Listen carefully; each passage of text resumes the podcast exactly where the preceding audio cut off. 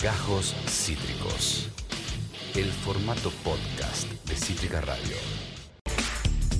11 punto de la mañana y lo que escuchábamos era Rancid eh, con Fall Back Down. Mucha gente celebrando el tema de Rancid, como nuestro amado Augusto de Santelmo, eh, contrabajista él, y nuestro amado Pepe Vegane, eh, eh, que dice Vamos Rancid también. Mucha gente Bien. festejando ese temardo. Y ahora vamos a festejar eh, porque es el momento finalmente de poder conversar con él sobre tantos temas como hemos anticipado. Porque sí, nos fuimos del Grupo de Lima. Finalmente, gran noticia, gran noticia, la verdad. Muchos nos hemos indignado cuando veíamos a Argentina participar del Grupo de Lima, un grupo que eh, a nuestro parecer se había creado simplemente para eh, hostigar a, a- a Venezuela. Este, después de eso, reunión del Mercosur el viernes. Se pica fuerte ¿eh? entre la calle Pou y Alberto Fernández. También Bolsonaro nos dicen lastre. ¿eh? Alberto les dice como el Diego, como Maradona. Lastre a nadie, viejo, a nadie. Después, ¿qué pasa? Nada, Ven- en- en Brasil se complica absolutamente todo, tiene que echar a seis ministros, entre ellos el canciller. ¿Qué está pasando en nuestra región? ¿Qué está pasando? ¿Qué está pasando? Y eso se lo vamos a preguntar a él, porque si hay alguien idóneo para hablar de estos temas, es nada más y nada menos que Oscar Laborde, expresidente del, Parla- del Parlasur, eh, actual presidente del Observatorio de la Democracia del Parlasur. ¿Cómo estás, Oscar? Bienvenido de vuelta a Ya Fue y a Cítrica Radio. ¿Qué tal? Buenos días, Tuti. ¿Qué tal, Pato? Hola, ¿Cómo andan los cítricos? Muy Bien. bien, Oscar, acá. Eh, sorprendido con toda esta información que vamos teniendo. Eh, eh, no sé por dónde arrancar. Lo del grupo eh, de Lima es- eh, me parece importante, pero también eh, eh, hay como ciertas cosas simpáticas, ¿no? Lo que pasó el viernes pasado en, en la reunión del Mercosur con, con Alberto. eh, eh, eh, A vos te encanta. a mí me encanta verlo enojado. ¿Qué querés que te diga, Alberto? Y, y más cuando enfrente tenés a la calle Pou o, o- o tenés a Bolsonaro. ¿Qué querés que te diga? Pero arra- arranquemos por la noticia que, que, que, eh, que nos sorprendió la semana pasada, que fue la salida de Argentina del Grupo de Lima. Oscar, ¿qué es el Grupo de Lima? Bueno, eh, a mí me parece, Pato y Sí. Tuti, que todo lo que sucede tiene, tiene que ver, está conectado. Bien. Es, es parte de un único movimiento de Argentina y de un movimiento en la región. Entonces, eh, lo que se está produciendo en la región está marcado por eh, la actitud del gobierno de Biden y de Blinken, su secretario de Estado, de la sorprendente para los progresistas furiosidad con que Trump embatía contra América Latina y contra Rusia y Mm. China, y ahora lo hace Biden. Habíamos conversado con ustedes esta idea incomprensible de por qué los progresistas pensaban de que Biden, los demócratas en general, eran mejor que los republicanos, que Biden iba a ser más contemplativo que Trump. Es un misterio, a mí siempre me, me llamó la atención, que muchos amigos, compañeros queridos, dicen, no, ahora con los demócratas es diferente. Claro, si uno fuera un este, homosexual de San Francisco o un negro en Nueva Orleans o un migrante en, en Utah o en Texas, puede ser Claro. que los demócratas tengan otra actitud. Ahora, siendo latinoamericanos, con los demócratas siempre lo fue mal. Entonces, Biden dice ni más ni menos que Putin es un asesino. Y ahora Blinken dice en el, en el encuentro con la Unión Europea que no van a permitir que China sea más rico que ellos. Así descaradamente. Eso marca un poco todo. Porque efectivamente lo que hace es que la, re- la región empiece a reflexionar dónde se coloca en este choque de trenes. Claro. ¿Seremos socios incondicionales de un tipo que le dice asesino a un presidente elegido democráticamente con el 70%, jefe de un país que tiene la bomba nuclear? Porque aparte, si es un asesino, dice, y esto rápidamente tendrán consecuencias, ya lo verán. Es decir, está diciendo que va a ejemplificar a ese asesino. ¿no? Da un poquito Claro. de miedo. Un poquito. Eh, en ese marco, América Latina empieza a transitar un camino donde los gobiernos populares empiezan a firmar y los gobiernos de derecha empiezan a trastabillar. ¿no? Entonces, eh, yo creo a lo que vos decías, Pato, ¿por qué no fuimos antes del Grupo Lima? Hay que comprender que Alberto es como es Mm. y los que somos del frente de todos lo elegimos para que él presida y, y hay que aceptarlo como es, efectivamente. Y hay una cosa clave en esto, que tiene y no tiene que ver con el tema. El gobierno de Alberto Fernández no es la continuidad del gobierno de Néstor y Cristina. Claro. para bien, para mal, para más o menos, porque si no nos confundimos. Claro, es una realidad. Es decir, entre otras cosas, no es porque el gobierno de Néstor le dijo no al ALCA, el Mar del Plata, o estaba Lula el presidente. Y Claro. ahora está Bolsonaro. Y como estaba Tabaré en Uruguay. Y ahora está la calle Pau. ¿No? Digo, entonces. Y, en- y está Marito Abdo Benítez en, en- en- en Paraguay y, y no está Lugo como estuvo. Y en, y en Bolivia hubo un golpe de Estado. Entonces, Alberto tiene su estilo y sus tiempos. El Grupo de Lima es un, un grupo ad hoc que no tiene ninguna institucionalidad, Ujú. que podríamos decir es una truchada en el barrio, que tiene como objetivo hostigar a Venezuela. Había entrado muy eh, este, vitalmente Macri con Bolsonaro, Sí. muy activamente, y había que decidir en el 2019, diciembre del 2019, cuando recién asumíamos, qué hacer. Alberto decide, a su estilo, con el canciller Solá, que tampoco es, digamos, un compañero que viene transitando la patria grande con Evo Morales, Claro. y con la Pala, no digamos, y con la espada de Bolívar. Es la verdad, Claro. Sí. y lo, digo eh, bien. Sí, sí, sí. Sí, Felipe Solá tiene otra concepción sobre América Latina. Bueno, el- algunos que le gustarán más, otros le gustarán menos. Entonces, con ese presidente y ese canciller se decide quedarnos en el Grupo de Lima para tratar de demostrar que desde adentro se puede cambiar. No se pudo cambiar, pero en el camino, ¿qué pasó? Alberto sí hizo una cosa extraordinaria para la patria grande que fue apoyar la recuperación de la democracia en Bolivia y apoyar al MAS, a Evo Morales. Porque pensemos, muchachos, ¿qué pasaría si Evo hubiera estado exiliado en México? Con todo respeto por los mexicanos, no saben bien los mexicanos dónde queda Bolivia. ¿Qué hubiera pasado si hubiera exiliado en Cuba? Imagínate si decían No. que era el eje del mal estando en La Habana eh, con el. ¿Qué hubiera pasado si estuviera exiliado en Venezuela? Maduro, exuberante como él, lo hubiera llevado a todos los actos. Sí, sí. Entonces, ¿qué hubiera pasado? No ganaba el MAS en Bolivia. Claro. Al estar en la Argentina, al estar protegido por una comunidad migrante boliviana muy grande, al estar amparado por el presidente, se hizo más creíble que si el MAS volvía, iba a tener un socio muy importante en Argentina. Además, está decir, la influencia cultural, histórica, Claro. geográfica que tiene para Bolivia la Argentina. Entonces, en el 2019 decimos, nos quedamos en el Grupo Lima. ¿Qué pasó después? Ganamos Bolivia, Sí.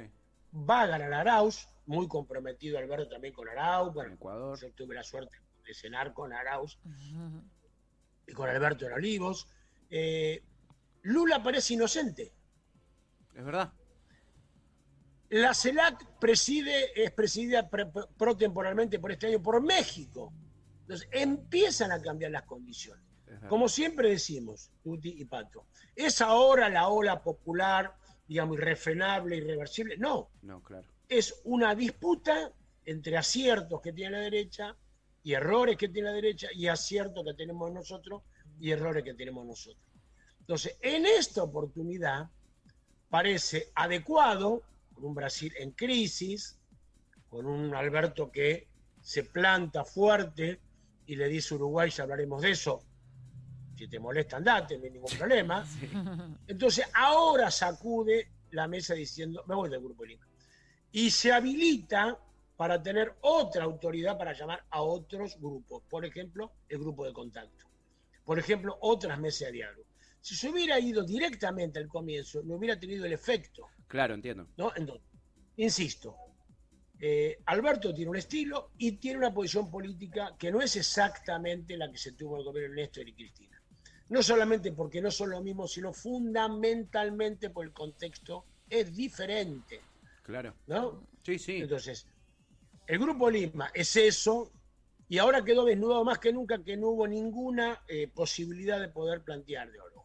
Ahora, nosotros tenemos que proponer una salida a Venezuela, y en eso también se compromete el gobierno nuestro, que podríamos zafar de esa, Sí. con todos los problemas que tenemos internos, pero eh, Boli- eh, Bolivia demuestra y Ecuador demuestra el camino de, de la amplitud y el camino de poder convocar elecciones. En Venezuela las cosas no pueden seguir así, no pueden seguir por el bloqueo, pero tampoco pueden seguir si una parte importante de la oposición está planteando la intervención militar. Claro. Claro, claro. Y efectivamente, nosotros tenemos que decir que obligado por las circunstancias hay una situación con los derechos humanos en Venezuela que hay que considerar. Tal cual. Tal cual. Si somos completos, digamos, en el análisis, ¿no? Entonces, me parece, por eso les decía, que todo tiene que ver con todo y, digamos, lamentablemente la- la- las brutales declaraciones de Biden lo que promete es un mundo que va a confrontar. Entonces, ahora, más que nunca, América Latina debe pensarse como una región. Muy interesante la, lectura, ¿eh? Sí, sí, sí. Uno lo veía más apocalíptico y mira cómo te la dio vuelta. Sí, no, no, no. Y, y cómo todo tiene que ver con todo efectivamente. Eh, eh, en ese sentido llegamos eh, de, de lo que sucedió con el Grupo de Lima, de las declaraciones de Biden, etcétera, llegamos a lo que sucedió el viernes, ese confrontamiento que, eh, que, que vos también mencionabas recién entre la calle Pou y Alberto Fernández. La calle Pou diciendo, esto ya lo hablamos con el- todos los países, el tema de los aranceles, eh, eh, nada, mencionando como que el Mercosur es un lastre para el crecimiento de sus países, eh, eh, mintiendo un poquitito también, porque diciendo que ellos lo necesitan porque son un país pa- para su industria, y no tiene mucha industria tampoco Uruguay, digamos, ¿no? Pero, pero seguramente hay algo detrás, Oscar. ¿Qué, qué hay detrás de esa, de esa pelea, de esa confrontación entre Alberto y la calle Pou y también con Brasil en el Mercosur? ¿Qué es lo que ellos piensan diferente de nosotros con respecto a este bloque regional? Dos modelos de Mercosur. Ajá. Primero, está bueno que haya debate, que haya roce, que se Sí. raspen los presidentes. Sí.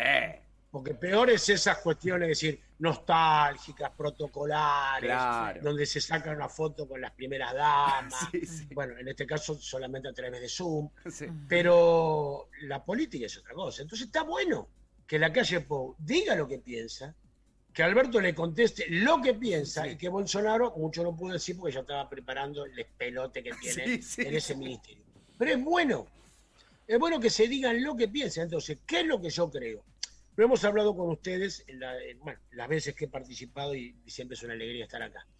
Eh, hay dos modelos de país y hay dos modelos de región. Hay un modelo de país que representa las élites concentradas en complicidad con imperio. Es el modelo agroexportador, Sí. el modelo exportador de commodities y solamente de una industria muy especializadas que están en sociedad con, la, eh, con las grandes potencias. Y hay otro modelo que es el modelo peronista, el modelo desarrollista, el modelo del trabajo bien pago, el modelo de un Estado interviniendo en la economía, respaldando la industria y comerciando regionalmente.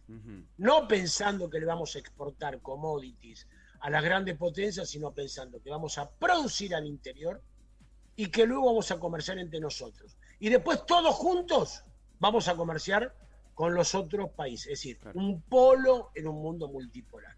Entonces, acá quedó claro, más allá de, de lo bueno que estuvo, eh, digamos, el, el cruce, Sí. ¿Qué dice la calle Pou? ¿Cómo ve el Mercosur? Déjenme vender afuera, libre comercio. Entonces, él, el Mercosur lo ve como un lugar donde vender, como si fuera un hipermercado, Claro. como, Sí, como sí. si fuera una góndola. Claro. Alberto, ¿qué propone? Lo propone Solá, propone un observatorio de la democracia para cuidar la democracia y que evitar los, los intentos fascistas, un observatorio del medio ambiente ¿no? y Sí. un observatorio para la igualdad de género. Y propone también la constitución de un instituto para el tema ciudadano. Es decir, uno ve la necesidad de institucionalizar más al Mercosur, darle una cantidad de claves, de miradas que no tengan que ver con lo comercial, Sí. y el otro lo que le interesa es vender este grano afuera. Claro. Entonces, ahí están las dos, las dos posibilidades. La verdad que en este mundo, si solamente nos quedamos en venderle, y aparte, con todo respeto por los uruguayos, es un país con una proporción y una economía muy pequeña. Claro. Si Brasil tiene dificultades para unilateralmente vincularse con el mundo, digamos, Uruguay, digamos, que son, eh, hay 67 veces la población de Uruguay en Brasil, Claro. mucho menos. Mm. Yo creo que como la calle tiene problemas internos, porque Sí. no la pegó con el tema de la pandemia, con la vacuna, Sí. siempre en Uruguay garpa hablar mal del peronismo y hablar mal de los argentinos. En una parte, más allá de que después les guste recibirlos en Punta del Este, a algunos, no a todos nosotros. No a Sí, todos ni nosotros. hablar. Este, entonces, él quiso, digo, pensó, me parece que le salió un tiro por la culata, Sí. diríamos, que haciéndose el malo con los argentinos, sobre todo si el argentino es un peronista, Claro. eso adentro le iba a caer muy bien. Claro. Y claro, bueno, Alberto le tiró la copla de encima.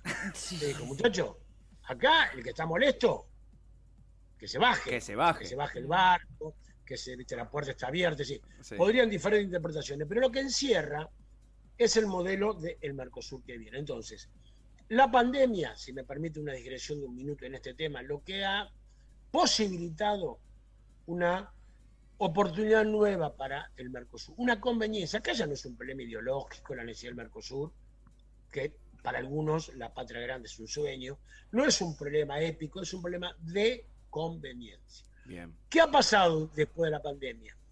Se han cristalizado las regiones. América del Norte, propuesto por Estados Unidos, mejora y amplía su NAFTA, ¿no? digamos, el Acuerdo de Libre Comercio de, del Norte. Sí. Asia cristaliza su acuerdo en Asia-Pacífico, de China, perdón, en Asia-Pacífico.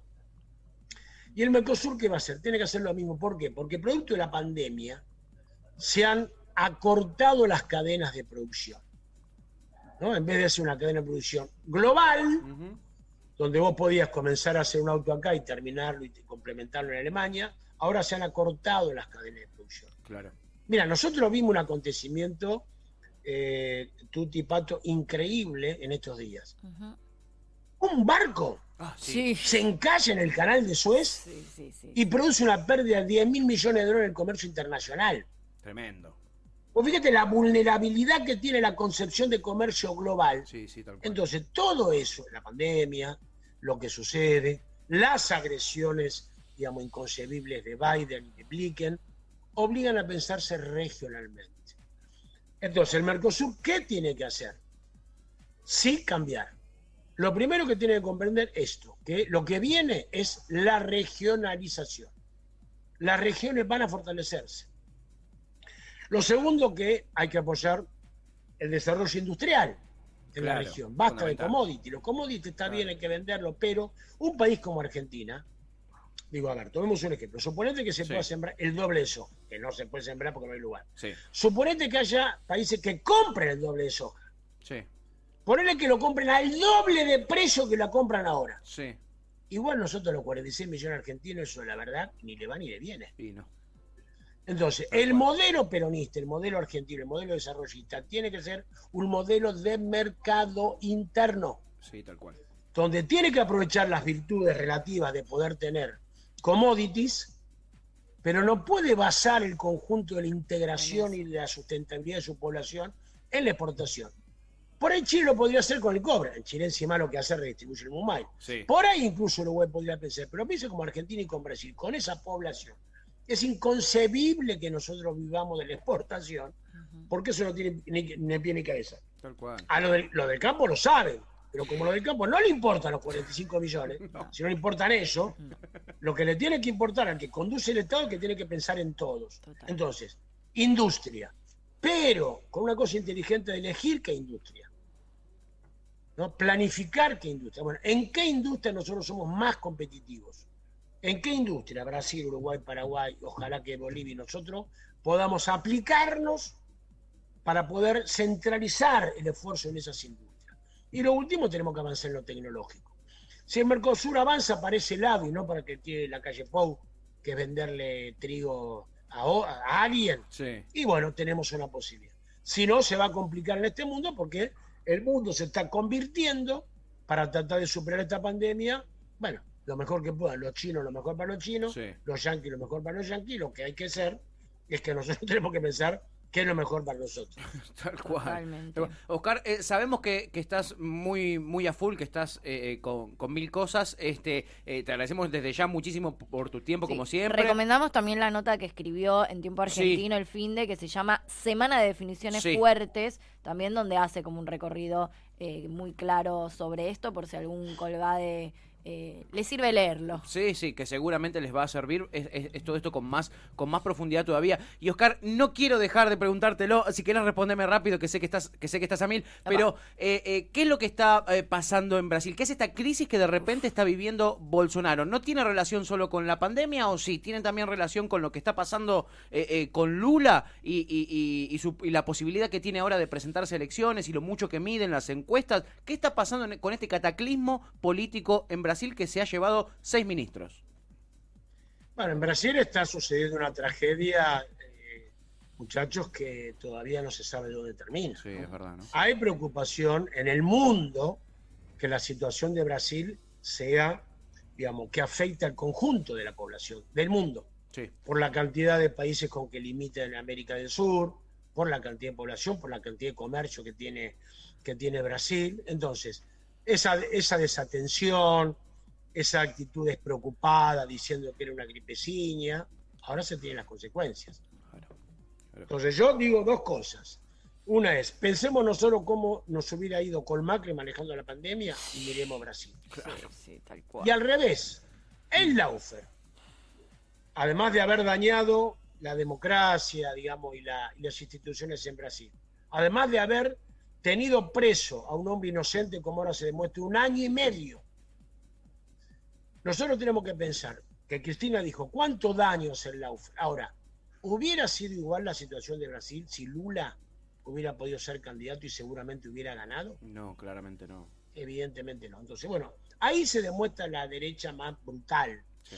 Entonces, eso tiene consecuencias dramáticas hacia la población, hacia la economía, y también, por supuesto, que era insostenible durante mucho tiempo eh, mantener la mentira de la culpabilidad de Lula. Ahora, también los jueces miran a Brasilia y ven que hay una situación de desplome, yo Mm. diría, ¿no? Sí. De desplome. Ahora, cuidado que lo que quiere hacer Bolsonaro es generar una situación de caos mayor. Parece una locura, Mm, ¿no? sí, Porque, como algunas personalidades, Bolsonaro se mueve bien en el caos. claro. Se mueve mejor en el caos que en la normalidad, Mm. cosa contraria a la mayoría de, lo- de las personas. sí. Entonces, cuando no está el caos, Bolsonaro lo genera. Ah, mirá qué interesante. Y lo que está haciendo el establishment es tratar de que él no expanda el caos.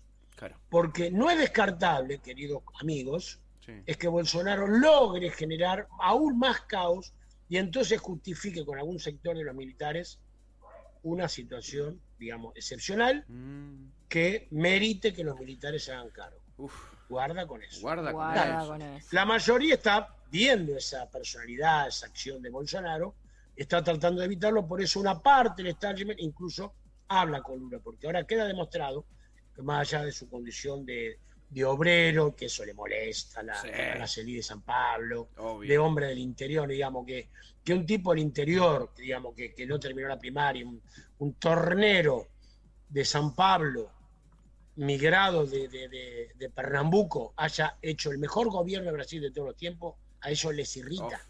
Porque entonces, ¿dónde quedaría la supremacía blanca Mm, y la supremacía de las élites si este tipo puede gobernar mejor que nosotros? Tal cual. Entonces, en Brasil pasa todo eso, muy abierto está la situación en Brasil, muy abierto.